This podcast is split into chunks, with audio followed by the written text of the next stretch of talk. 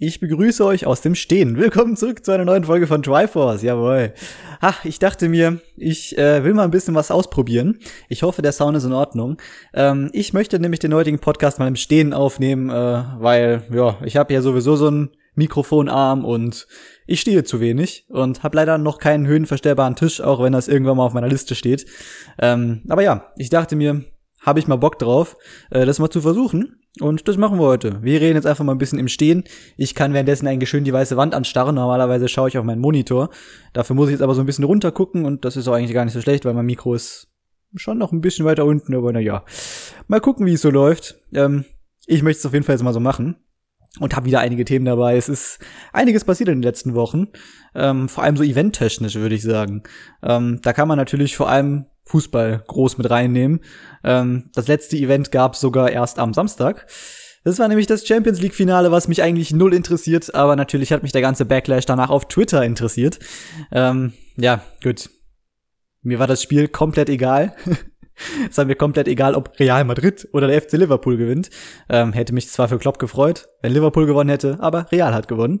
Und das Ganze endete dann, ähm, ja, ich sag mal so, für Social Media endete das Ganze dann in einem Interview von Toni Kroos, Spieler bei Real Madrid, ähm, der direkt nach dem Sieg nämlich gefragt wurde, wie es so war. Beziehungsweise das wäre gut gewesen, wenn der Reporter genau diese Frage gestellt hätte. Ist zwar eine 0815-Frage und ganz ehrlich, diese Interviews auf dem Feld sind halt sowieso Müll. Aber äh, genau an diesem Abend wäre wahrscheinlich die beste Frage gewesen, wie fühlt man sich nach so einem Sieg? Was der Reporter aber gemacht hat, sind einfach drei negative Fragen in Folge immer ein bisschen anders verpackt ähm, zu stellen, ähm, die alle irgendwie so darauf abgezielt haben, dass Liverpool eine schwere und wahrscheinlich sogar die bessere Mannschaft im Spiel war. Und ja, als Mannschaft, äh, die gerade gewonnen hat, als Spieler dieser Mannschaft, ähm, möchte man jetzt vielleicht nicht unbedingt direkt hören, so, ja, äh, die anderen waren aber besser, oder? Was, was sagen Sie dazu? Also, ach, Entsprechend hat Toni Kroos sehr pampig reagiert und äh, hat den Reporter erstmal ein bisschen, äh, ja, schon beleidigt im Sinne von, ähm, denkt dir bessere Fragen aus. Also nicht nur im Sinne von, er hat es genauso gesagt, er hat gesagt, du hast jetzt 90 Minuten Zeit, dir äh, gute Fragen zu überlegen und du kommst jetzt eben so Scheißfragen und ist dann gegangen äh, ist dann nach noch mal kurz am Mikro vorbeigelaufen. Ähm, Im Off hat man später noch mal irgendwie gehört von wegen, ja, hier komm, du kommst erstmal mit drei negativen Fragen, ist typisch deutsch, ey. Und äh, er hat einfach so recht. er hat einfach so verdammt recht damit. Also, ah, wie gesagt, solche Interviews direkt nach dem Spiel auf dem Spielfeld sind halt sowieso Müll. Ähm, aber ja, dann direkt so richtig negativ zu fragen, so ja, die waren aber heute schon schwer zu bespielen, oder? War schon ein schwieriges Spiel und äh, äh, war das zu erwarten und war jetzt auch ein bisschen überraschend, dass ihr gewonnen habt. So, was ist was? Wie assi ist das bitte? Einfach so direkt jemanden zu konfrontieren von wegen so, ja, äh, war schon ein bisschen überraschend, dass ihr gewonnen habt, oder? Ja, hat schon ziemlich scheiße. Also das, das, das letzte hat er jetzt nicht gesagt, aber dieses Überraschende schon. Also ich komme nicht drauf klar, wie man sowas fragen kann, ganz ehrlich. Finde ich ehrlich gesagt richtig geil, was, was, was Groß daraus gemacht hat. Natürlich hat das äh, für einige Erheiterungen im Netz gesorgt, aber auch mal wieder für Kritik. Da hat wieder irgendein Typ auf Tier Online was geschrieben, ein Meinungsartikel, den ich äh, absolut nicht teile. Und zwar ist das ZDF, dessen Reporter da gefragt hat, dann äh, auch direkt zurückgerudert danach. Ähm, mit einer Mitteilung und meinte halt so, ja, sorry, das hätten wir besser machen müssen, bla. Sie haben sich halt entschuldigt dafür. Und das hat dem Kommentator auf Tier Online dann hingegen gar nicht gefallen und der meinte so, ja, das ist wieder, die fallen wieder um, das ist doch eigentlich genau das, was Journalismus ausmacht, dass man neutral bleibt und alles und äh, ganz ehrlich, das, das war keine neutrale Interviewfrage oder Fragen. Das war halt einfach nur damit konfrontieren und Schlagzeilen provozieren. Und das ist jetzt kein geiler Qualitätsjournalismus. Ja, also mit dem Artikel bin ich überhaupt nicht d'accord. Und das ist auch, glaube ich, so der Hauptgrund, warum ich es ansprechen wollte, weil mich der Artikel so genervt hat. Ich finde das komplett lächerlich. Ich finde es richtig, dass man da eine Stellungnahme zu macht und sagt so, ja, hm, hätten wir besser machen können.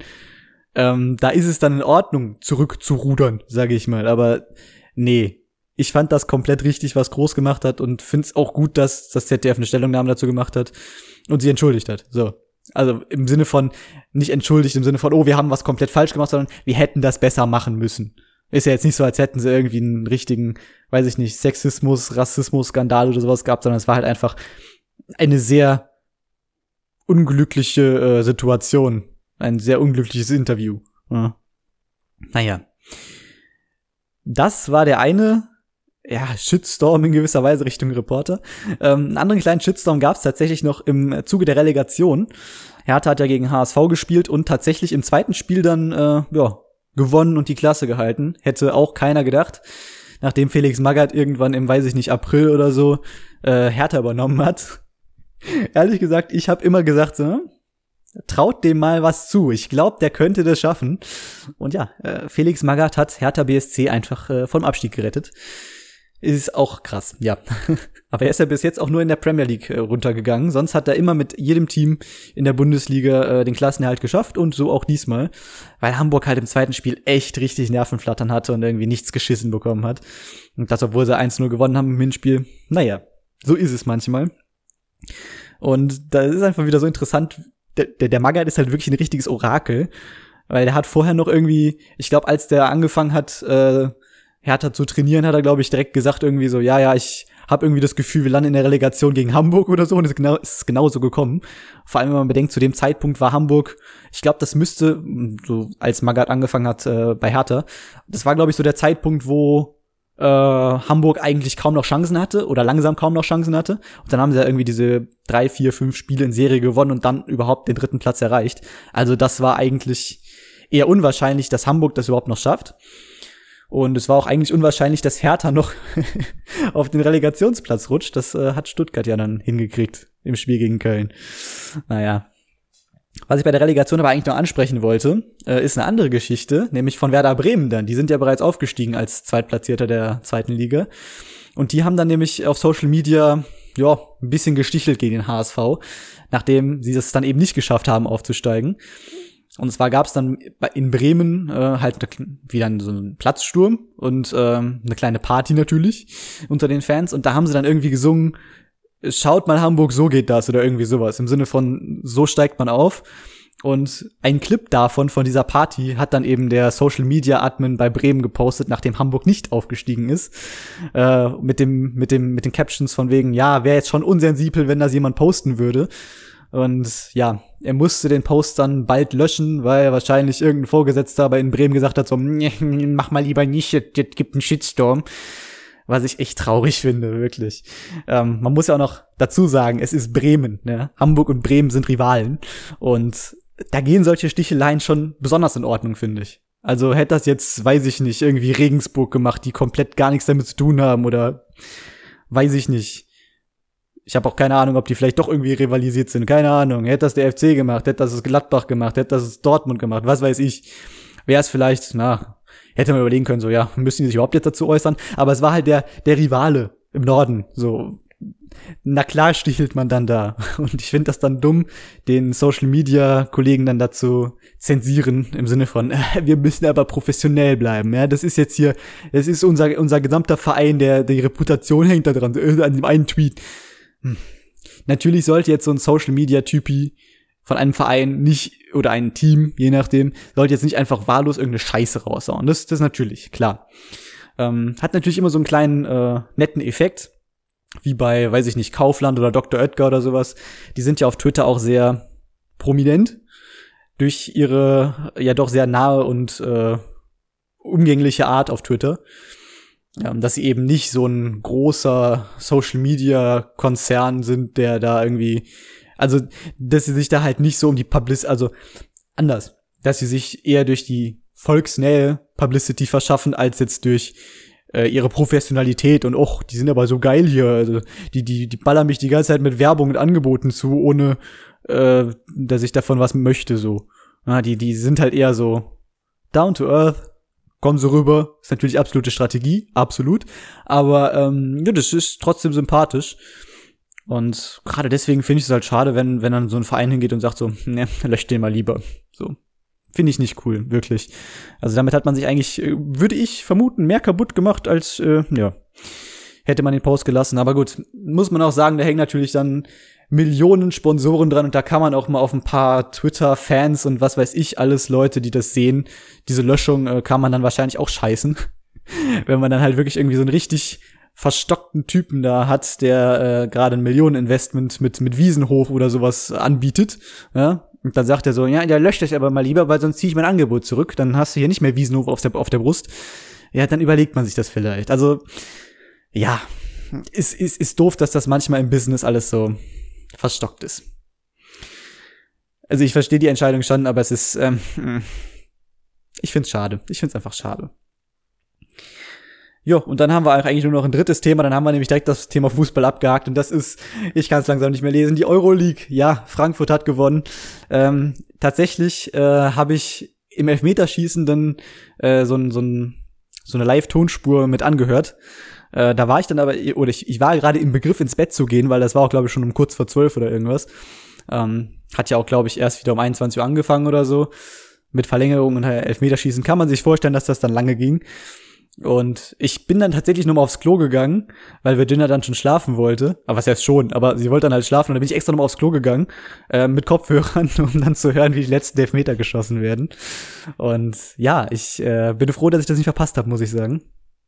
Klar kann man das nachgucken, auch mit, mit Live-Kommentar vielleicht noch oder sowas, aber ach, muss man einfach selber mit direkt erleben in gewisser Weise, mitverfolgen und äh, ja, war auf jeden Fall eine sehr, sehr coole Sache.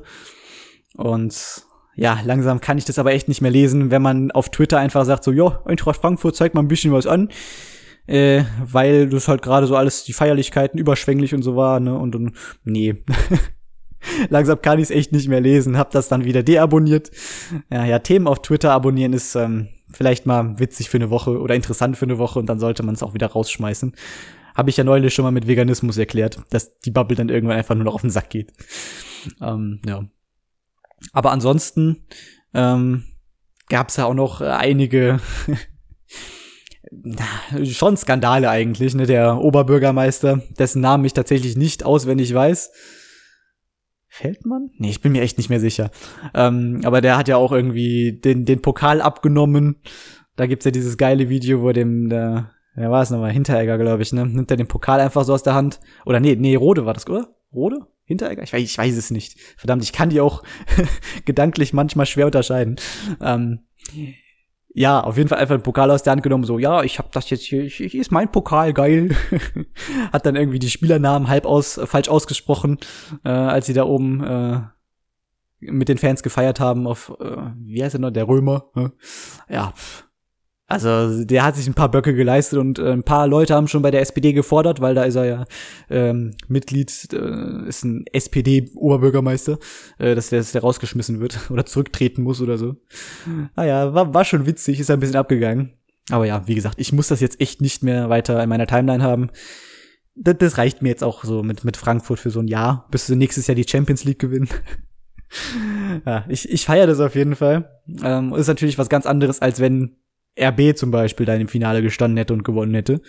Wäre ja theoretisch möglich gewesen, hätten sie nicht gegen die Rangers verloren im Halbfinale. Da bin ich auch sehr froh, dass die Rangers im Finale gelandet sind, weil das war echt ein nettes Finale eigentlich. Also von der, ich habe es nicht gesehen, ne, aber von von der reinen Begegnung her war das schon extrem cool, muss ich sagen. Natürlich würde ich mich ja freuen, wenn in der Conference League sowas ähnliches jetzt nächstes Jahr mit dem FC passiert, aber Bis dahin ist noch lang. Wir fliegen erstmal wieder schön in der ersten DFB-Pokalrunde wahrscheinlich raus. Da war nämlich gestern die Auslosung. Wir dürfen erstmal schön zum Jahr in Regensburg. Das äh, wird lustig. Ja, normalerweise hat man da eher so ja, Regionalligisten oder sowas. Jetzt einfach mal aus der zweiten Liga direkten Gegner in der ersten Runde. Das, das, das wird super. Aber ja, wie gesagt, das sollte es dann jetzt auch gewesen sein zum Fußball. Und war, denke ich, auch mal umfangreich genug. Und dann habe ich zwei Filme gesehen. Ja, über die würde ich nämlich gerne mal ein bisschen sprechen. Und der erste Film wurde mir auch unter anderem hin und wieder mal empfohlen und hatte ich auch eigentlich Lust, ähm, seit ich den Trailer mal gesehen habe, auch wenn ich mir bewusst war, dass das wahrscheinlich die witzigste Szene war, ähm, hatte ich schon immer mal vor, den zu gucken, und zwar Sumania. Habe ich jetzt äh, geschaut und mir tatsächlich ein bisschen was dazu aufgeschrieben ähm, weil ich am Anfang noch nicht so ganz von dem Film begeistert war. Also ein Overall-Fazit würde ich jetzt erstmal vorweg schicken und dann ein bisschen ja in die Story, in die Details gehen. Also wenn jemand sich da nicht spoilern möchte, ähm, ein bisschen, ein bisschen vorspulen.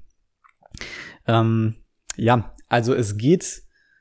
Äh, ich mag den Film prinzipiell eigentlich ganz gerne. Find die Messages auch eigentlich ganz cool aber ich finde das am Anfang ein bisschen, es, es, hat mich am Anfang ein bisschen auf eine falsche Fähre gelockt, gelotst, ähm, wo ich dachte, wo der Film hin will. Insofern, ich bin froh, wie der Film dann geendet ist, so wie, wie das alles so ein bisschen, ähm, ich sag mal, wie das Ganze dann doch wieder ein bisschen eingeschränkt wurde. Um das jetzt einfach mal ganz grob vorweg zu sagen, was die ganze Message angeht. Der Film ist auf jeden Fall unglaublich süß gemacht. Also so die, die reine äh, Optik und auch die Charaktere, die Modelle so. Es geht um einen kleinen Hasen, ja, der Polizist im Endeffekt werden will. Es ist ein unglaublich süßes Character Model und generell alles ist super süß. Ähm, aber es ist halt auch Disney und glaube ich zumindest. Es ist auf Disney Plus auf jeden Fall. Ähm, und damit ist halt auch wieder sehr viel Gesang dabei oder kann zumindest immer mal wieder da, dabei sein. Das Intro sieht ein bisschen aus wie Kirby, so äh, Kirby und das vergessene Land. So so ähnlich fängt auch so ein bisschen der Film an mit so einem Song und so einer so einer großen Reise und ja, das habe ich tatsächlich geskippt. Aber ansonsten äh, ja, fand ich den Film an sich echt cool. Was wir also im Detail nochmal durchgehen wollen, ähm, ist nämlich so insgesamt die Story und die Entwicklung, die, die Moral, die da so ein bisschen drin steckt. Ähm, das Ganze fängt halt an mit diesem Hasenmädchen, ähm, was einen großen Traum hat, nämlich Polizistin zu werden. Und ihre Eltern sind da halt wenig von begeistert, weil sie sagen so, Diggi, du bist ein Hase, du hast dich zu verstecken und äh, beziehungsweise du, du, du bist halt jetzt nicht so das Biest, ähm, dass du Polizistin werden kannst, weil dafür musst du hart sein und ein, weiß ich nicht, Löwe oder Elefant oder was weiß ich. Aber Hasen können sowas nicht. Ne? Das ist einfach von unserer Spezies aus nicht möglich, Polizistin zu werden. Und ähm, sie soll halt lieber irgendwie Möhren ernten oder sowas, wie halt sämtliche Generationen vor ihr auch in der Familie. Und sie hat aber trotzdem diesen großen Traum und will ihn verfolgen. Und dann wird Sumania äh, vorgestellt. Sie selbst wohnt nicht in Sumania. Ich habe den Namen jetzt leider vergessen, ist auch eine Anspielung auf irgendwas. Ich habe den Namen leider nicht, nicht präsent. Ähm, aber sie zieht dann halt wirklich raus, um ihren Traum äh, zu erfüllen. Und also sie hat, sie hat irgendwie schon so einen Abschluss und wird dann eben nach Sumania zugeteilt. Also sie ist bei der, bei der Polizeiausbildung, sage ich mal, und hatte da am Anfang halt auch mega Struggle wegen ihrer Größe und wegen ihrer Spezies an sich. Ähm, hat sich dann aber hochgearbeitet mit ein paar Tricks vielleicht auch. Also zum Beispiel so eine Mauer hochzuklettern, ist aufgrund ihrer Größe vielleicht nicht möglich, aber dann ist halt anderen äh, Mitbewerbern äh, auf den Kopf gesprungen oder sowas, um drüber zu kommen, solche Sachen. Also so fehlende körperliche Fähigkeiten mit äh, Raffinesse, sage ich mal, äh, überwinden. Und ja, sie hat den Abschluss geschafft und wurde dann eben nach Sumenia zugeteilt, in Sumenia zugeteilt. Und das ist eben der Ort, äh, wo alles möglich sein soll. Oder das, ähm, wie es wie es genannt wurde, wo alles, wo jeder alles sein kann. Das war so der Slogan von Sumenia. Hier kann jeder alles sein. Und ja, hm, da dachte ich mir schon so, schwierig, schwierig. Ähm, es ist jetzt eine Sache, wenn man über sämtliche Dinge im Real Life nachdenkt, was das angeht, so ähm, LGBTQ und sowas. Das ist nämlich nochmal ein ganz anderes Thema als das, was jetzt hier im Endeffekt visualisiert wird, weil gut, das, das muss man auch nochmal so differenziert betrachten, äh, wie das bei den Menschen dann ist, aber hier geht es halt wirklich um verschiedene Spezies und wo du halt wirklich etwas nicht sein kannst, was du nicht sein kannst. Und ähm, da gibt's dann nämlich direkt am Anfang ein Beispiel. Ähm, also erstmal wird dieser Hase halt ja, soll quasi seine ersten Aufgaben bekommen. Allerdings hat der Polizeichef, der ist halt so ein richtiges bulliges Tier, ich weiß gerade nicht, ich glaube ein Nashorn oder irgendwie sowas in der Richtung, nur so grob, ne? Ähm, halt wirklich so ein so ein richtig bulliges Tier und sagt dann natürlich so, ja, Häschen hier, du, du hast ja überhaupt keine Schnitte hier, wenn du irgendwie Verbrecher jagst oder was, du gehst jetzt erstmal hier Knöllchen verteilen, ne? Machst einen auf Politesse. Ist natürlich gar nicht mit zufrieden. Und während sie eben Packzettel verteilte, dann stellt sie fest, da gibt's eine schwierige Szene in einer Bäckerei, Eisdiele. Ich glaube, Eisdiele war's. Irgendwas, wo man irgendwas bestellen konnte. Und da trifft sie dann nämlich einen Fuchs mit seinem Sohn. Und der Besitzer wollte irgendwie den, glaube ich, nichts verkaufen, weil er ein Fuchs ist. Also so richtig spezizistisch im Endeffekt. Hat so gesagt so, ey, du bist ein Fuchs, äh, dir verkaufe ich hier nichts, ihr seid gemeingefährlich und kriminell, äh, ich verkaufe nichts an Füchse. Und das hat sie halt gesehen und der Sohn war halt komplett enttäuscht, weil er halt woll wollte unbedingt so ein Eis haben. Ähm, und dann ist sie als Poliz Politesse, ja, ist dann dazwischen gegangen und hat gesagt so, ja, ich bin ja auch Polizistin eigentlich, das ist ja eigentlich mein, mein, das ist eigentlich genau so eine Szene, für die ich lebe, ist da einge eingeschritten, hat gesagt so, ich bezahle für die und äh, du gibst denen jetzt gefälligst was. Äh, das hat irgendwie nicht so ganz funktioniert und durch irgendeinen Zufall ist es dann trotzdem so gekommen, dass der Junge dann sein Eis bekommen konnte. Und ja, dann war das quasi so das erste Kennenlernen zwischen dem Fuchs, ich glaube, der hieß irgendwie Nicholas oder so. Ich werde ihn weiterhin Fuchs nennen. Ähm, und dem Häschen. Und dann kam nämlich ein schwieriger Spruch. dann kam ein sehr schwieriger Spruch. Ähm, nämlich der Fuchs hat ja, wie gesagt, den Sohn, der sein Eis hat und hat dann gesagt, mein Sohn würde auch gerne Nashorn werden oder irgendwie sowas. Ich sag jetzt einfach mal Nashorn. Ich bin mir nicht, nicht mehr sicher, welches, welches Tier es war. Oder Elefant. Es war ein Elefant. Ich habe es mir sogar aufgeschrieben. Ähm, genau. Das ähm, hat er dann die ganze Zeit gesagt, so ja, mein, mein Sohn, der Fuchs, der will später auch mal Elefant werden, wenn er groß ist. Ja? Und es ist ja Sumenia. Hier kann jeder alles sein. Und da hatte ich wirklich richtig ich will nicht sagen Schiss, aber ich hatte echt die Befürchtung, dass es genau in die Richtung geht, dass am Ende des Films wird man diesen kleinen Fuchs sehen, der ein Elefant geworden ist, der vielleicht ein Kostüm trägt oder irgendwas. Ähm, aber nein, das war nicht der Fall. Es war tatsächlich nicht der Fall, weil das finde ich persönlich schwierig, wenn man das als Moral verteilt. Ähm, wie gesagt, auf Menschen übertragen ist es vielleicht noch mal eine andere Geschichte dann, ja. Aber es ist hier eben, es ist was komplett anderes. Du kannst als Fuchs nicht einfach ein Elefant werden, wenn du groß bist. Das funktioniert einfach nicht. Und tatsächlich wurde das genau so dann auch im Film gesagt, äh, was ich krass fand, weil ich habe echt nicht gedacht, dass der Film in die Richtung geht und da bin ich echt froh drum, weil sonst, sonst wäre das irgendwie echt äh, eine sehr schwierige Moral gewesen. Aber da steckte nur wirklich viel, viel mehr hinter, als ich am Anfang befürchtet hatte. Das passiert dann auch, glaube ich, in den nächsten zehn Minuten oder sowas. Ähm, da wird dann nämlich aufgedeckt, dass der Fuchs und sein Sohn eigentlich, ja, tatsächlich ein Betrügerduo ist. Also das Baby ist eigentlich, oder der, der Junge ist eigentlich gar kein, gar, gar kein Junge, sondern sein Komplize und gibt sich nur als Kleinkind aus oder irgendwie sowas oder ja, genau, ich, ich weiß gar nicht, ob man es genau weiß, ich, ich glaube, die sind, glaube ich, einfach Komplizen. Und es geht dann halt hauptsächlich immer um den Fuchs und den Hasen, die verstehen sich dann natürlich nicht so gut, äh, weil der Hase halt dachte so, ja, ich helfe diesem, diesem armen Vater jetzt, der sich kein Eis kaufen darf, weil er von einer anderen Rasse ist und so, und dann hat, den, hat er die einfach ausgenutzt. Dieses Eis haben sie dann nämlich irgendwie weiterverkauft und damit richtig Reichtum gemacht. Naja, es war auf jeden Fall dann der Beginn dieser Symbiose aus Fuchs und Hase, die sich so ein bisschen, ja, nicht so mochten, beziehungsweise sie mochte ihn halt nicht. Und ähm, interessanterweise, also er hat das dann halt innerhalb den ersten zehn Minuten danach erklärt, nachdem dieses ja, Secret quasi revealed wurde, dass er eigentlich ein Betrüger ist, ähm, ja, wurde das Ganze dann von ihm nochmal aufgegriffen, von wegen, hier kann jeder alles sein, wo er dann eben eingeschränkt hat, so, ja, hier kann man halt trotzdem immer nur das sein, was man ist. Und dann hat er sie halt auch ein bisschen damit gefrontet, von wegen so, ja, du kannst zum Beispiel keine Polizistin sein, weil du bist ein kleines Häschen. Ja, und das äh, ging dann also erstmal eine Weile. Allerdings haben die sich dann recht schnell befreundet, doch. Also das war so ein bisschen diese Freundschafts-, nicht unbedingt Love Story, aber halt so diese Freundschaftsgeschichte, dass diese beiden die sich eher feindlich gegenüberstanden, sich dann doch irgendwie verbündet haben, äh, aufgrund einer gemeinsamen Sache. Da steckte dann halt noch viel mehr dahinter. Ähm, und genauer will ich darauf auch gar nicht eingehen. Ähm, natürlich gibt's dann diese coole Beamtenszene, wo diese Faultiere in, äh, in einem Amt sitzen und dann halt alles ganz, ganz langsam machen. Das, was man halt auch so aus den Trailern kennt, ne? diese lustigen Szenen. Ähm, das war schon ganz nett. Also auch mehr, als man in den Trailern vielleicht gesehen hat. Das, das fand ich doch ganz cool eigentlich. Ähm, ja, und an sich ging es sonst halt noch vor allem sehr in die Richtung Aufstand der Kleinen. Also halt wirklich, also es, es wurde halt noch die ganze Politik mit reingemischt, muss man dazu sagen. Es ging nicht nur um dieses Polizeigedöns, sondern es wurde vor allem diese ganze Politik drumherum ähm, mit reingemischt. Ähm, zum einen, also so Gesellschaftskritik und Politikkritik, wie auch immer, ähm, spielte da noch eine Menge mit rein.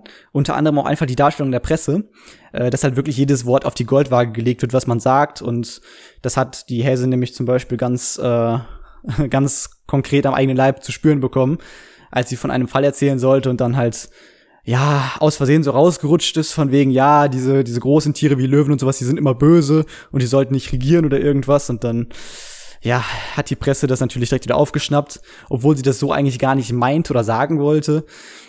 Ähm, ja, also Presse wird da auf jeden Fall gut auch thematisiert. Und eben einfach die Fragestellung, wen, wem kann man vertrauen? Und das finde ich auch immer sehr interessant und sehr wichtig, so sich diese Frage zu stellen. Ähm, wenn man mal so, so Beiträge sieht, zum Beispiel wie irgendwie so ein, so ein Typ mit einem Löwen zusammen in einem Haus wohnt oder sowas. Von wegen so, ja, ich hab den doch gezähmt, der ist ganz lieb, ich, der wird mir niemals was tun. Ah, wo es halt immer so ist, ja, hm. In 99% der Fälle geht's wahrscheinlich gut, da hast du ihn wirklich gezähmt, aber wenn dann einmal irgendwas in seinem Kopf getriggert wird, irgendwas komplett falsch läuft, dann bist du einfach tot. Und das ist halt so genau dieser Aspekt auch, den der Film ein bisschen anspricht. Weil es geht eben um das Zusammenleben von großen Tieren und Kleintieren. Oder besser gesagt von Jagdtieren und Beutetieren. Wie eben, ja, solchen Füchsen und Hasen. Und es geht im Endeffekt darum, dass die Kleinen irgendwie die Großen im Zaum halten wollen oder ja, halt einfach mit denen zusammenleben wollen, aber es ist halt immer trotzdem diese Angst da, dass sie irgendwie rückfällig werden oder sowas. Und im Endeffekt ähm, gibt es dann da tatsächlich einen Präsidenten, also da muss man dann doch noch mal ein bisschen drauf eingehen, sonst macht das alles hier keinen Sinn. Ähm, es gibt eigentlich diesen Präsidenten in Sumania, das ist ein Löwe, soweit ich weiß, also auf jeden Fall ein großes Tier, ein Jagdtier, ähm, der aber halt gezähmt ist und der halt für im Endeffekt alle Tiere äh, das Gleiche und Wohl möchte und sowas und jetzt nicht irgendwie sagt, so ja, die, die Großen sind besser als die Kleinen oder sowas, ähm, da hat eine Sekretärin oder Vizepräsidentin, wie sie eigentlich heißt, oder was sie eigentlich ist, er ist halt so ein, so ein kleines Jagdtier, äh, Beutetier. Das ist, glaube ich, kein Hase, aber ich glaube, es ist ein Schaf. Ein Schaf müsste es, glaube ich, sein. Und ja, die macht halt nur so Sekretäraufgaben und sowas und fühlt sich halt so ein bisschen unterdrückt und alles. Und hat vor allem auch, glaube ich, diese, diese weiterhin diese Angst einfach, dass ähm, Beute, äh, dass, dass Jagdtiere halt wirklich aggressiv werden und zurückfallen quasi in ihre normalen Muster. Also sie wurden irgendwie so gezähmt, alle. Da gab es irgendwie so einen, so, einen, so einen großen Boom oder sowas, wo Sumenia gegründet wurde und dann konnten halt alle friedlich miteinander zusammenleben, ohne diese Instinkte und dieses Jagd- und äh, Beuteverhalten und so. Und ich glaube, sie hatte halt vor allem ein bisschen Angst, wollte aber auch vor allem Macht haben. Und das war dann so der, der zweite Aspekt, der dann in dieses Politische geht, nämlich, ja, wirklich Machtspielchen.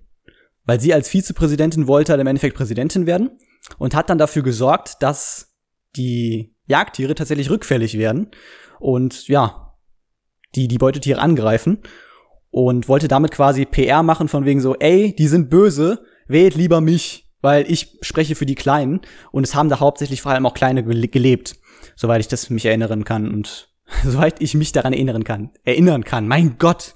Ha.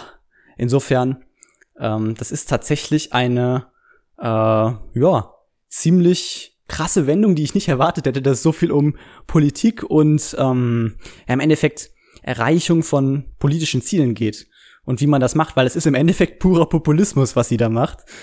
Und dass das so thematisiert wird, hätte ich halt echt nicht gedacht am Anfang. Und ähm, ja, die Abschlussworte des Films sind im Endeffekt dass dieses jeder kann alles sein im Endeffekt nur ein plakativer Spruch ist, weil das echte Leben komplizierter ist und man aber trotzdem versuchen sollte, die Träume der anderen zu verstehen, zu respektieren und ja, vielleicht auch seine eigenen Träume halt verfolgen. Und selbst wenn es nicht klappt, man sollte es halt wenigstens versucht haben. Auch wenn es unmöglich scheint oder unwahrscheinlich, muss aber halt trotzdem einsehen, es gibt halt wirklich Grenzen. Also auch wenn es unmöglich scheint, man sollte es vielleicht versuchen, sollte aber auch einsehen, wenn es halt wirklich nicht geht, weil es nicht geht. Ja, also der, der kleine Fuchs zum Beispiel, wenn er existiert hätte und nicht nur der Komplize gewesen wäre, kann natürlich versuchen, irgendwie ein Elefant zu werden, kann ein Kostüm tragen, was weiß ich. Aber er muss halt am Ende des Tages auch einsehen, dass er nie ein Elefant sein kann, weil es eben eine andere Spezies ist. Und das finde ich im Endeffekt dann eigentlich doch schon eine ziemlich coole Moral davon. Gut, und ich glaube, auf den offensichtlichsten Punkt der Gesellschaftskritik müssen wir jetzt auch nicht eingehen. Äh, die Faultiere in den Ämtern, das ist natürlich auch einfach nur, ja, das ist alles immer so langsam und so was und das ist äh, natürlich auch ganz deutlich so eine Gesellschaftskritik. Ähm, was ich aber sehr cool finde, ist die allerletzte Szene, die es dann gibt. Ähm, da ist das Faultier nämlich, glaube ich, irgendwie in so einem äh, schnell ein Auto unterwegs oder irgendwie so, irgendwie so ein, so ein Schnelligkeitsgag gibt's dann da, äh, was ich echt sehr cool finde. Also ich glaube, da ist dann irgendwie so ein rasendes Auto zu sehen und am Ende sieht man dann quasi, dass die Scheibe wird dann runtergelassen und da ist dann so ein Faultier drin oder irgendwie sowas war das, glaube ich. Ähm, das ist ein sehr schöner Abschlussgag eigentlich, das muss man sagen. Ja, ich glaube, da haben wir jetzt auch genug drüber geredet und ich muss sagen, es ist tatsächlich deutlich anstrengender, einfach nur zu stehen und die ganze Zeit zu reden, als äh, zu sitzen. Muss ich echt sagen. Hätte ich nicht erwartet, dass es so krass ist. Aber doch. Ja, Der zweite Film, den ich dann gesehen hatte, zusammen mit Virginia, sind die drei Ausrufezeichen. Ja, auch auf Disney Plus. Und ja, es äh, ist, ist kein Versprecher oder sowas. Es gibt neben den drei Fragezeichen tatsächlich die drei Ausrufezeichen. Das ist dann eine Girls Group, auch drei Mädchen. Äh, ach, das ist jetzt zwei Wochen her, glaube ich, dass wir die gesehen haben. Ich glaube, ich kriege die Namen nicht mehr zusammen. Ich weiß, einer heißt Franzi. die anderen habe ich schon wieder vergessen. Ach shit. Irgendwas mit Isabella oder irgendwie sowas in der Richtung. Ich, ich weiß es nicht. Verdammt, ich, ich weiß es nicht mehr. Ähm, auf jeden Fall drei Mädchen, die sind so um die zwölf, sag ich mal. Und die machen im Endeffekt auch dasselbe. Sind Detektive und lösen Fälle. und das wurde jetzt, also es ist eigentlich auch eine Hörspielreihe. Ähm, und ja, Virginia hört die manchmal zum Einschlafen, weil die halt doch schon recht lame sind, größtenteils. Und halt sehr beruhigend. Da kann man gut einschlafen, habe ich mir sagen lassen. Ähm, ich habe dann halt gesehen, dass es auf Disney Plus einen Film dazu gibt und den haben wir uns dann tatsächlich gegönnt. Ich glaube, der ging auch eine Stunde 40 oder sowas. Und ich fand den persönlich eigentlich ganz gut, aber ich muss auch echt sagen, ich habe ja kaum Ansprüche. Ich mochte auch den Kim, Kim Possible Live-Action-Film. Ich mochte auch, was weiß ich, was mochte ich denn noch alles, was so in der Kritik stand? Ich mochte den Emoji-Movie. Schon ganz vergessen. Den fand ich auch ganz cool. Ähm, ja, ich mochte den Film eigentlich. Ähm, interessanterweise mit Jürgen Vogel. ich hab den direkt in den, in, im Anfang gesehen, so äh, aufgeführt als Name und ich dachte so, der Jürgen Vogel und ja, es ist der Jürgen Vogel. Äh, der hat da mitgespielt. Und ähm, ja, ich fand das eigentlich ganz nett gemacht. Also es war auch nicht zu krass offensichtlich eigentlich, äh, wer da der Schuldige ist, sage ich mal. Also es geht um so ein altes Theater, ähm, was geschlossen wurde, aber jetzt in den Sommerferien äh, sammeln halt Kinder äh, für eine weitere oder für eine Restaurierung, glaube ich, hauptsächlich. Es findet auf jeden Fall ein Theaterstück statt, und zwar Peter Pan soll aufgeführt werden. Und unsere drei Ausrufezeichen wollen sich da auf Rollen bewerben. Und da ist nämlich der Jürgen Vogel der Theaterleiter, sage ich mal, ähm, der dann die Leute castet, die da kommen, also Jungen und Mädchen. Ähm, und ja, da gibt's natürlich dann auch wieder befeindete, eine befeindete Clique Girls. Und äh, da geht das dann alles hoch her, wer welche Rollen bekommt. Und dann heult jemand rum, dass er Captain Hook spielen muss von den Mädchen und so. Ähm, klassischer, klassisches Teenie-Drama hier halt. Und ja, am Ende, oder was heißt, im Laufe äh, des Films äh, wird dann halt so deutlich, dass das da irgendwie spukt und dass da irgendwie seltsame Dinge passieren in diesem Theater. Also halt, da, da hat er ursprünglich mal irgendwie so eine Explosion stattgefunden oder was. Da ist jemand bei umgekommen und seitdem ist das Theater irgendwie geschlossen. Soll jetzt für dieses Theaterstück wieder aufgebaut, also das Theaterstück soll irgendwie dafür genutzt werden, das dann wieder aufzubauen, restaurieren. Und äh, ja, da drin spukt es aber dann weiterhin während den Proben und alles. Die Kleider werden teilweise zerrissen und alles. Und ja, die drei Ausrufezeichen wollen natürlich herausfinden, wer oder was das ist, was da rumspukt. Und es ist eigentlich doch schon ganz unterhaltsam gemacht, muss ich sagen. Da möchte ich auch nicht äh, allzu viel weiter vorwegnehmen. Ich finde es auf jeden Fall richtig cool gemacht. Äh, wie gesagt, nicht allzu offensichtlich eigentlich. Doch, war, war unterhaltsam. Also am Anfang halt ein bisschen lame, weil man, wir haben uns halt auch wirklich gefragt, ist das jetzt wirklich ein Fall, der dann noch kommt? Weil es war halt irgendwie wirklich 20, 30 Minuten ist nichts passiert. Äh, das Einzige, was ich halt wusste, ist durch den, durch den Beschreibungstext von wegen, ja, da soll es spuken. Aber man hat einfach nur das Theater gesehen, wo der Typ da gecastet hat und die Leute da halt auf der Bühne standen und ihre Show gemacht haben.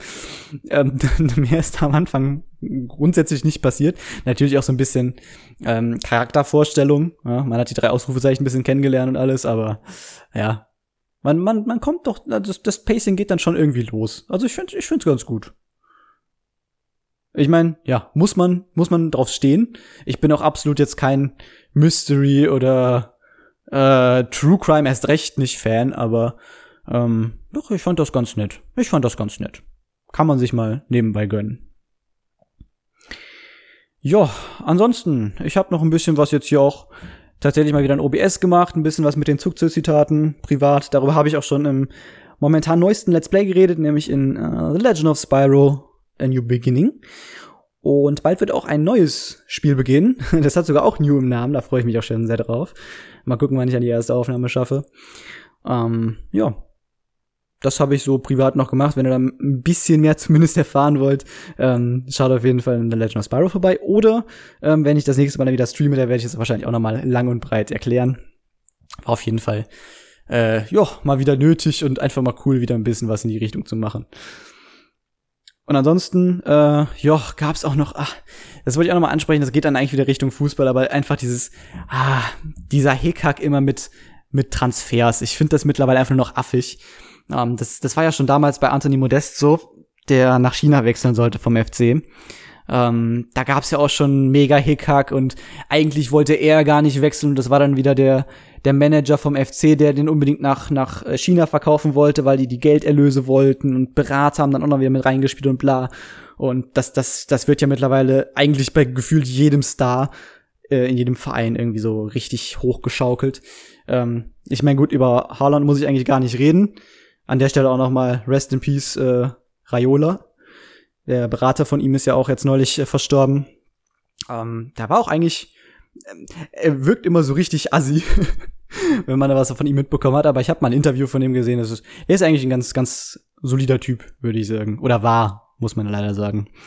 Ähm, der hat dann halt immer versucht, das Beste für seine Spieler rauszuschlagen. Ähm, aber einfach dieser ganze Hickhack immer und dann passen, meistens finden solche, solche Transfersachen ja dann auch wirklich immer mitten in der Saison statt und dann konzentriert man sich als Spieler vielleicht auch gar nicht mehr so darauf oder gibt nicht mehr 100 Prozent, weil man weiß, äh, der Verein will mich quasi gar nicht mehr. Ähm, und so ähnlich ging es jetzt eben auch wieder bei Lewandowski. Das hat jetzt auch wieder riesige Wellen geschlagen. Natürlich ist es der Bayern-Spieler eigentlich, neben Neuer vielleicht, ne, oder weiß ich nicht. Ähm, der ist eigentlich sehr wertvoll für den FC Bayern, sollte man meinen. Aber irgendwie, ja, ist es halt auch an ihm nicht vorbeigegangen und sein Vater hat es ihm sogar wohl bestätigt. Also der Vater von Haaland hat ihm wohl sogar bestätigt, dass der FC Bayern durchaus an der Verpflichtung von äh, Haaland interessiert war ähm, und somit quasi Lewandowski da so ersetzen wollte durch ihn. Muss man auch mal sagen, ich habe keine Ahnung, wie alt Holland ist. Ich glaube, irgendwas mit 22 vielleicht oder sowas in die Richtung. Keine Ahnung. So ganz grob. Und Lewandowski ist so grob 35. Keine Ahnung. Also äh, relativ am Ende seiner Karriere schon angekommen. Ne?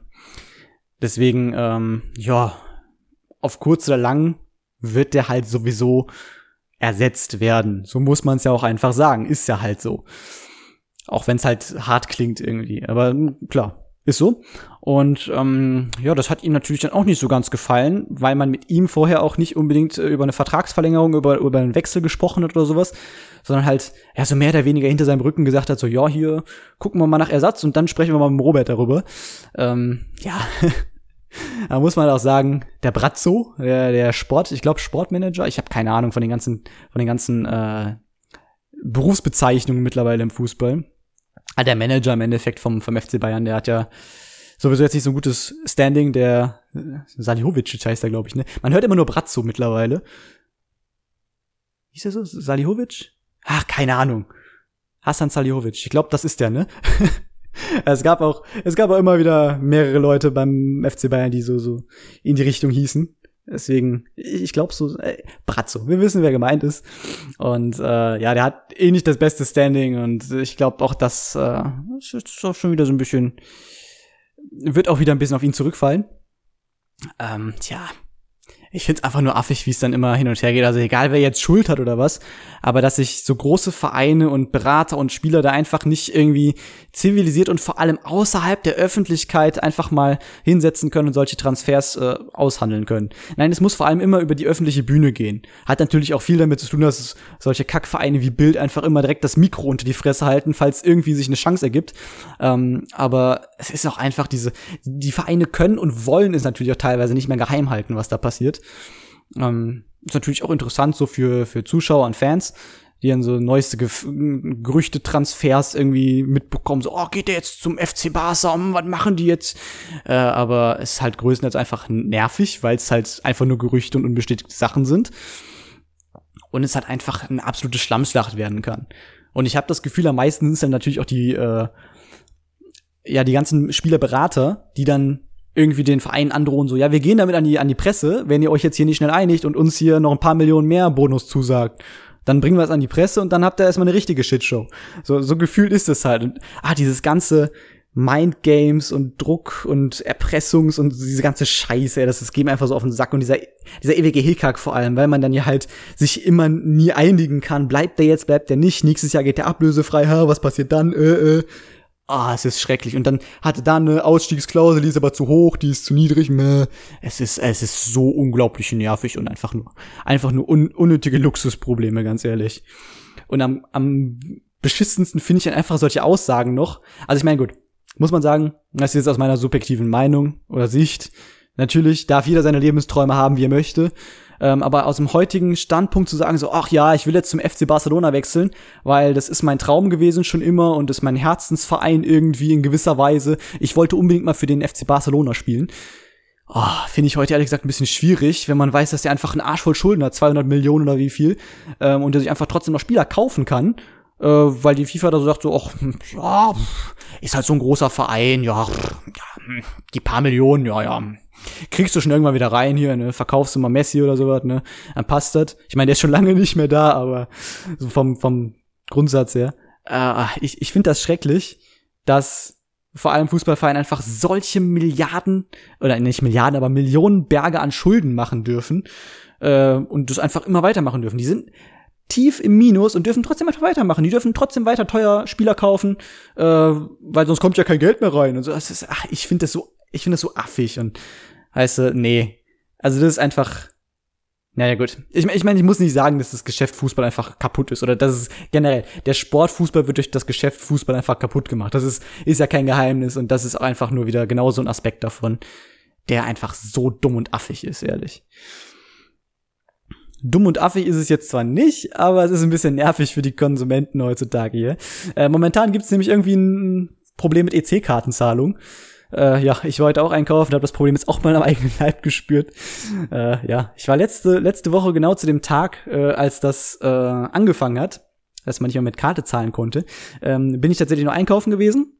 Habe ich ganz normal versucht, mit meinem Handy mit Google Pay zu zahlen. Das hat nicht funktioniert. Äh, mit der Karte hat es allerdings noch geklappt. Und habe danach dann erst auf Twitter gelesen, dass es in den Trends ist, dass es da Probleme gibt. War ich mir tatsächlich gar nicht bewusst, dass es so ist. Und ja, war dann bis dahin nicht mehr einkaufen. Ich glaube, es war jetzt letzte Woche Donnerstag, heute ist Montag und ja, ich habe extra noch mal überlegt, ob ich vorher zur Bank fahre. Es war halt sehr früh. Es war, glaube ich, so um um sieben Uhr oder sowas. Und ich wusste, unsere Bank zum Beispiel macht erst um neun auf. Allerdings gab's halt, also das Problem ist, die Bank an sich wird umgebaut, die wir da haben. Und da sind jetzt so Container. Allerdings sind auch die Container vorher offen. Also es geht da halt wirklich nur um die Zeit, wo Mitarbeiter da sind. Also es gibt trotzdem da Automaten, wo man sich Geld äh, ziehen kann. Einen zwar nur, aber es gibt ihn. Und da war ich dann tatsächlich auch, weil ich mir dachte so, hä, wenn es jetzt wirklich nicht klappt und wenn es wirklich nicht nur Google Pay ist, sondern wenn bei mir auch die Karte an sich nicht funktioniert, äh, dann will ich dann doch lieber Bargeld haben, weil ich hatte, glaube ich, zwei Fünfer oder so dabei und noch ein bisschen Münzgeld. Ähm, da dachte ich mir, ja gut, dann versuchst du doch noch mal dir erstmal vorher Bargeld mitzunehmen. Und es wäre, also es, es war mehr oder weniger schon fast nur ein Versuch, denn ich wollte eigentlich, dachte mir so, ja, ich weiß nicht, vielleicht für so 60 Euro oder so kaufe ich vielleicht ein. Ähm, wollte ich mir eigentlich 70 abheben. Dann sagte er mir aber so, hm, nö, es sind momentan nur 100 verfügbar. Habe ich gar nicht so richtig realisiert. Ähm, da stand nämlich wirklich, es sind nur 100 Euro Noten verfügbar. Ich dachte mir so, ja gut, dann teilt er mir das hier so schön auf und sowas. Ja, dann nehme ich halt 100. Ähm, ja, er hat mir dann halt einfach eine 100 Euro Marke ausgespuckt. Äh, und dann dachte ich so, ja, ich weiß ja nicht. Gerade wenn es halt noch so früh ist, es war jetzt 7 Uhr, ähm, habe ich halt Angst, dass da vielleicht nicht die Kassen genug gefüllt sind im Laden oder sowas und dass sie dann die 100 Euro nicht gut, gut wechseln können oder sowas. Äh, wollte dann eigentlich noch mal einen anderen Betrag nehmen, hab dann irgendwie auf 20, auf 30 geklickt und sowas. Und da stand immer nur, nur 100 Euro Marken verfügbar. Also die hatten wirklich nur 100 Euro Scheine da verfügbar. Und das kombiniert mit diesem EC-Problem ist, äh, ah, sehr schwierig. naja, ich habe dann meinen Einkauf er erledigt, stand in der Kasse und habe dann gesehen, dass die Frau vor mir mit Karte bezahlt hat. Allerdings halt auch sehr umständlich, also sie hat das halt so draufgehalten mit äh, NFC und musste danach aber dann noch, weiß ich nicht, 15 Sekunden oder sowas warten und musste dann noch unterschreiben. Genauso hatte ich das halt letzte Woche auch mit dem Problem, also seit das schon bestanden hat. Ähm, normalerweise muss man das ja ich, ich, ich, ich, weiß, ich weiß gar nicht. Bei Google Pay und Apple Pay muss man das nicht machen, also egal bei welchen Beträgen, äh, muss man wirklich nur draufhalten und fertig. Da muss man nichts unterschreiben oder so. Ähm, ich weiß aber nicht, wie das mit der, mit der Karte selbst ist, wenn man die nur per NFC drüber hält, ob man dann trotzdem für Beträge unter oder über, ich weiß gar nicht, ich glaube für Beträge unter irgendwas oder über, ah, ich, ich weiß gar nicht mehr. Muss man für kleinere oder für größere Beträge? Wahrscheinlich für größere, ne? Muss man wahrscheinlich unterschreiben.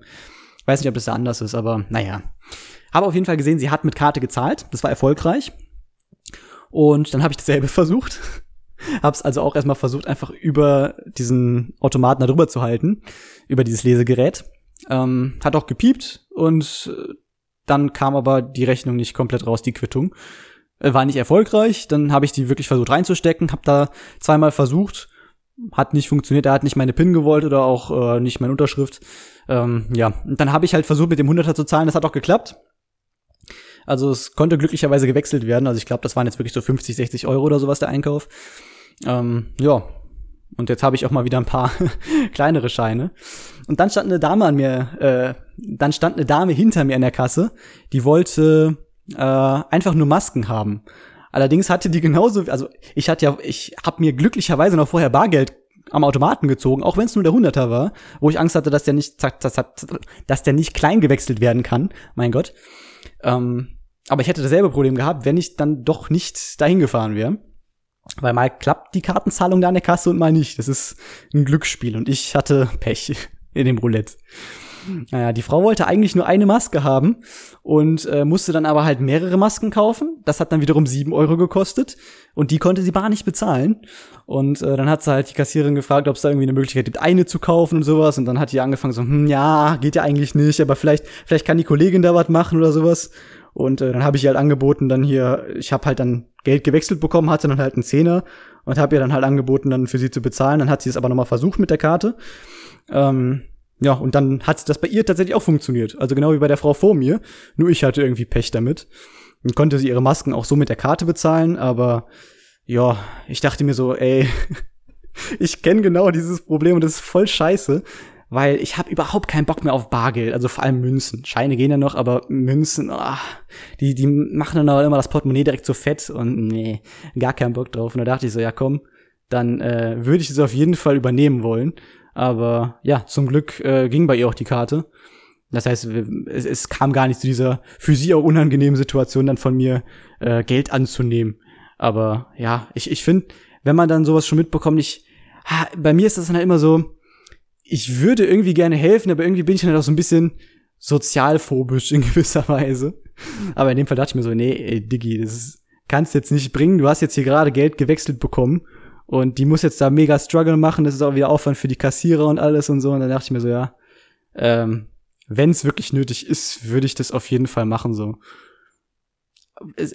da muss man noch mal unterscheiden, wenn es jetzt andere Produkte gewesen wären, ja, wenn es jetzt, wenn es jetzt, vor allem wenn es jetzt irgendwie Fleisch oder sowas gewesen wäre, hätte ich es nicht gemacht. Muss ich ehrlich sagen, ähm, weil bei bei sowas möchte ich dann, da, da fühle ich mich dann nicht integer.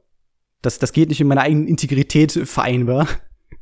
ähm, aber es war halt wirklich auch noch was was Notwendiges. Man kann jetzt natürlich diskutieren, okay, äh, die Pandemie ist für die Politik vorbei, außer für Karl Lauterbach.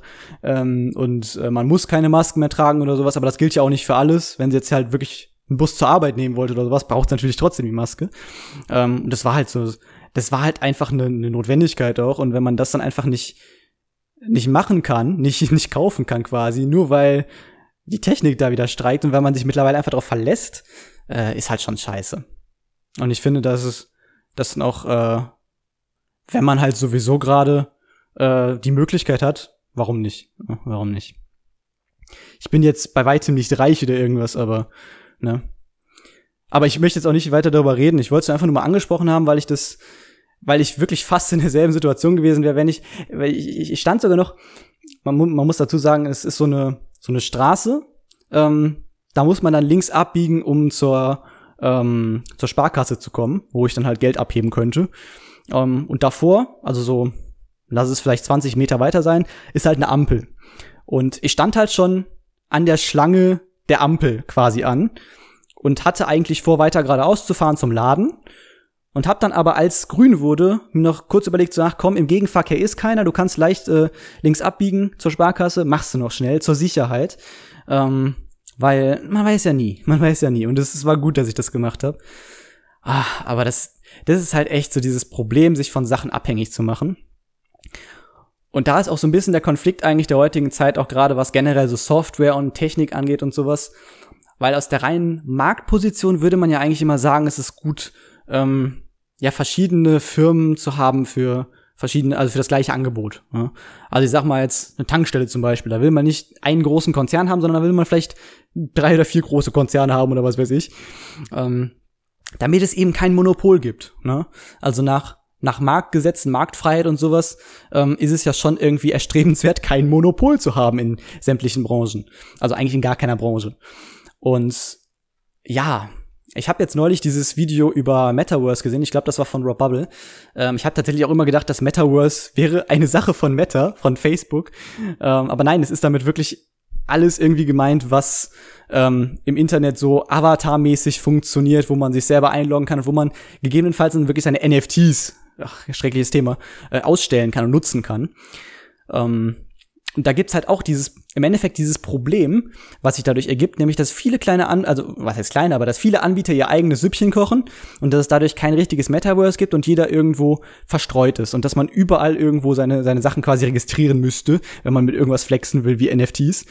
Ähm, und das ist halt wieder so diese negative Seite, weil man viele kleine Sachen hat, wo man dann wieder verschiedene Leute treffen kann oder sowas. Hat man ja auch mit Messengern zum Beispiel. Wenn man sagt, okay, ich habe jetzt keinen Bock mehr auf WhatsApp und diese ganze Facebook-Meta-Sache im Hintergrund, äh, ich gehe jetzt mal zu, weiß ich nicht, Signal oder Trema oder was weiß ich, was es da gibt. Ähm, dann hat man natürlich auch immer dieses Problem mit diesen Groups, dass man dann sagt, so, okay, ein paar Freunde vielleicht äh, sehen das genauso, die machen den Wechsel quasi mit. Aber dann habe ich halt, ach, weiß ich nicht, die sture Mutter oder Stiefmutter oder was weiß ich, die will dann partout auf WhatsApp bleiben, weil da sind alle anderen Familienmitglieder und das ist doch so schön einfach und ich will mich jetzt nicht an neue Sachen gewöhnen. Und dann hat man am Ende wahrscheinlich irgendwie fünf verschiedene Apps, auf denen man mit fünf verschiedenen Personengruppen schreibt, ähm, was dann halt wiederum scheiße ist. Aber es ist natürlich auch scheiße, wenn du nur WhatsApp hast, ähm, was einfach riesig ist und wo ein Unternehmen die Macht über alles hat. Das ist auch scheiße. Also ist so ein richtig modernes Problem, was ich auch gerade tatsächlich auf der Arbeit ein bisschen besprochen habe. Ähm, da gab es nämlich so ein bisschen das, das Thema Dokumentation, weil wo will man irgendwas dokumentieren, ähm, was wichtig für die Entwicklung ist. Ja? Also in der, in der Programmierung halt wirklich irgendwelche Anforderungen. Die hast du halt angenommen, es gibt zwei verschiedene Aspekte von, von Anforderungen. Ähm, und die sind dann in zwei verschiedenen Dokumenten aufgeteilt, weil es halt sinnig ist, alle Anforderungen dazu und dazu zu gruppieren. Ne? Und dann ist halt die Frage, ich habe jetzt keinen Bock, immer in beide Dateien reinzugucken. Wie wäre es, wenn wir das zentralisieren? Klingt erstmal ganz gut. Ne? Das ist so wie wenn man wirklich sagt, okay, ähm, wir nehmen jetzt so ein, alle Messenger und fusieren, fusionieren die irgendwie in WhatsApp und dann nutzt jeder WhatsApp so. Ne? Ist erstmal ganz gut. Das Problem ist aber, dass dann äh, ein Typi die Kontrolle hat. Und bei uns ist das dann halt in dem Fall so, wenn eine Änderung kommt, äh, hat man halt dieses zentrale Dokument, aber die anderen sollen zusätzlich weitergepflegt werden. Und dann gibt's eine Shitshow. Also es ist jetzt nicht ganz vergleichbar, aber auch da hat man so ein Problem mit Zentralisierung und Dezentralisierung. Und ah, da haben wir uns schon echt den Kopf zerbrochen, wie man sowas umsetzen kann. Und äh, gerade auch diese, diese, diese Beispiele mit Messenger und, ähm, und anderen Sachen, das ist schon ein krasses Thema. Und das ist jetzt natürlich auch noch mal ein bisschen was anderes als das mit den EC-Karten, aber es, es geht in die Richtung, dass man sich halt wirklich von Technik abhängig macht. Vielleicht nicht von einem Monopol oder irgendwas, aber von der Technik an sich, dass man kein, keine physische Währung mehr am Start hat. Dass man wirklich darauf angewiesen ist, dass, weiß ich nicht, dass das Handy vielleicht vollen Akku hat oder halt ausreichend, ähm, weil man auch keine EC-Karte mehr vielleicht dabei hat, sondern nur noch wirklich auf dem Handy. Wäre dann so der nächste Schritt sogar noch. Ähm, aber auch einfach nur mit der Kreditkarte. Da muss einfach dieses Terminal nicht funktionieren. Oder vielleicht gehst du zum Bäcker und die haben kein Kartelesegerät. Dann bist du halt ohne Bargeld noch am Arsch. Ähm, ich bin tatsächlich, ich meine, gut, ich bin Digital Native, ja? ich bin mit Technik aufgewachsen und habe definitiv einen anderen Standpunkt als jemand, der 30, 40 Jahre älter ist als ich. Das sind eher die Verfechter von Bargeld, was ich auch verstehen kann aufgrund solcher Abhängigkeiten. Und ich bin auch ein Mensch, der sehr besorgt ist um seine Daten, würde ich sagen. Also um Datenverlust und sowas. Ähm, dass ich halt mir überlege, wirklich, ich habe jetzt irgendwelche Bilder, die möchte ich auf keinen Fall verlieren, dass ich die mir halt zum einen auf dem PC speichere, dann vielleicht nochmal auf dem Handy, dann vielleicht nochmal auf einer externen Festplatte und dann am besten noch in der Cloud, für den Fall, dass mir irgendwie hier alles abfackelt oder dass ich weiß ich nicht, dass ich vielleicht irgendwann mal fliehen muss aus meinem, aus meinem Zuhause oder was. Ähm, dass ich die halt trotzdem irgendwo noch gespeichert habe und theoretisch drankomme, weil sie nicht weg sind, weil Geräte kaputt sind oder sowas. Ah, da bin ich immer sehr paranoid und da gibt's eigentlich auch keine richtig gute Lösung zu. Also es, naja, man muss so ein bisschen mit dieser Paranoia leben. Und ja, das ist auch so ein bisschen der Kompromiss, den man natürlich beim Einkaufen machen muss oder beim, beim Bezahlen generell. Ich habe ein bisschen zu lange geredet, glaube ich. ähm, das ist genau dieser Kompromiss, äh, wenn man sagt, ja, wir wollen coole neue Technologien, es soll möglichst einfach sein und schnell sein zu bezahlen. Geht natürlich mit, mit Karte und vor allem mit NFT, mit, äh, mit, mit NF NFC, mein Gott, nicht NFT. Oh mein Gott. Hier so schön kontaktloses Bezahlen halt, ne? Äh, ist super, aber bringt natürlich die Gefahr, dass man eben abhängig von der Technik ist auch beim Stromausfall vielleicht hat man dann genauso die Arschkarte gezogen, aber ich meine gut, wenn man beim Stromausfall einkauft, dann hat man noch größere Probleme mit der mit der Kühlkette und alles. Ähm, aber ja, das ist ist ein schwieriges Thema. Im Endeffekt immer eine Gratwanderung und eine Abwägung von Vor- und Nachteilen und die muss man dann für sich entscheiden. Und ich habe tatsächlich überhaupt keinen Bock mehr, Bargeld mit mir rumzuschleppen. Aber ich glaube, der gute Kompromiss ist momentan wirklich zu sagen, ich habe immer so weiß ich nicht, so ein, so ein Zehner, ein Zwanziger im Portemonnaie, vielleicht noch ein 50er, falls es ein größerer Einkauf oder irgendwas wird. Also wirklich Scheine, äh, keine Münzen am besten, weil dann ist das Portemonnaie nicht so voll.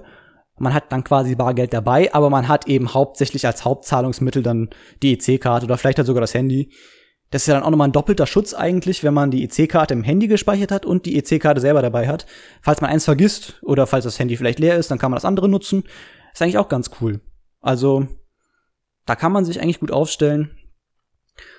Und ob man jetzt Bargeld irgendwie in Zukunft mal abschaffen sollte, hm. ist halt so eine schwierige Sache, auch mit Münzgeld. Also ich würde halt sagen, Münzgeld kann von mir aus sehr gerne abgeschafft werden. Aber dann hat man dieses Problem mit kleinen Beträgen. Dann bräuchte man im Endeffekt 1-Euro-Scheine, wenn wir ehrlich sind. Ähm, weil das merkt man schon bei, ich sag mal zum Beispiel Monopoly, ja. Weil ich äh, kenne da schon Leute, die dann sagen so, ach komm, lass doch mal ohne ein Euro Scheine hier spielen, sondern nur mit Fünfern minimal. Ähm, dann kostet irgendwie eine Straße 27 und dann sagst du so, ach ja, komm, runden wir auf, runden wir ab. Es gibt nur Chaos, wenn es diese einer dann eben nicht gibt. Und natürlich würde das in der realen Welt erst recht so sein. Deswegen müsste man eigentlich, wenn dann alles auf Scheine umstellen und nicht die Münzen einfach komplett verbieten, was, was heißt verbieten, immer rausschmeißen, weil sonst hätte man die kleinen Beträge nicht logisch, aber alles mit Schein wäre dann halt auch zu viel. Dann hast du halt für, weiß ich nicht, willst du dir ein Brötchen für, fünf, für 65 Cent kaufen oder was weiß ich? Ich habe keine Ahnung, wie viel Brötchen kosten. Wahrscheinlich so 30 oder so, oder? Keine Ahnung. Ähm, bisschen weltfremd. ich muss auch sagen, ich habe lange keine Brötchen gegessen, bis jetzt neulich, denn es gibt jetzt mittlerweile veganes Met von Rügenwalder. Und das ist mega geil. Das ist mega geil. Man konnte es ja schon vorher recht einfach herstellen mit, ähm, mit so äh, Reiswaffeln und ein bisschen Tomatenmark, aber das kommt nicht ansatzweise daran, was, was Rügenwalder jetzt gezaubert hat. Das ist echt geil, muss ich sagen. Und gerade seitdem esse ich auch wieder ganz gerne mehr Brötchen. Mm, nee, aber angenommen, man, man hätte irgendwie so einen 40-Cent-Betrag oder was, den man ausgeben müsste. Ähm, das dann alles noch in einen kleinen Schein oder sowas. Das gibt ja auch noch komplettes Chaos, glaube ich. Also das kann ich mir wiederum auch nicht vorstellen. Ich denke, das Bargeld wird uns noch eine ganze Weile erhalten bleiben. Vielleicht sogar unsere ganze Lebenszeit noch. Ich, ich weiß es nicht. Vielleicht bis die Erde irgendwann komplett kollabiert. Man weiß es nicht. Aber es ist auf jeden Fall cool, dass es mittlerweile digitale Sachen gibt, wo das alles nur ein bisschen einfacher und schneller ist. Das kann man auf jeden Fall festhalten. Und wir sind gut bei einer Stunde und ich würde sagen, es eignet sich sehr gut, um das Ganze auch abzuschließen. Ich habe meine Liste abgearbeitet und ja, bin gespannt, wie das soundtechnisch hier klingt, weil ich stehe ja jetzt immer noch seit einer Stunde hier rum und hoffe, dass das mit dem Mikrofon einigermaßen gut klingt. Und ähm, ja, könnt ihr mir vorstellen, das auf jeden Fall mal öfter zu machen, aber nicht immer.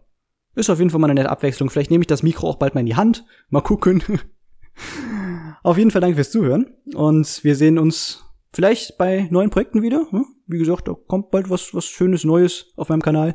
Ähm, oder natürlich weiterhin gerne hier bei Triforce, bei weiteren Folgen, wann auch immer die kommen werden. Ihr wisst es, es ist unregelmäßig.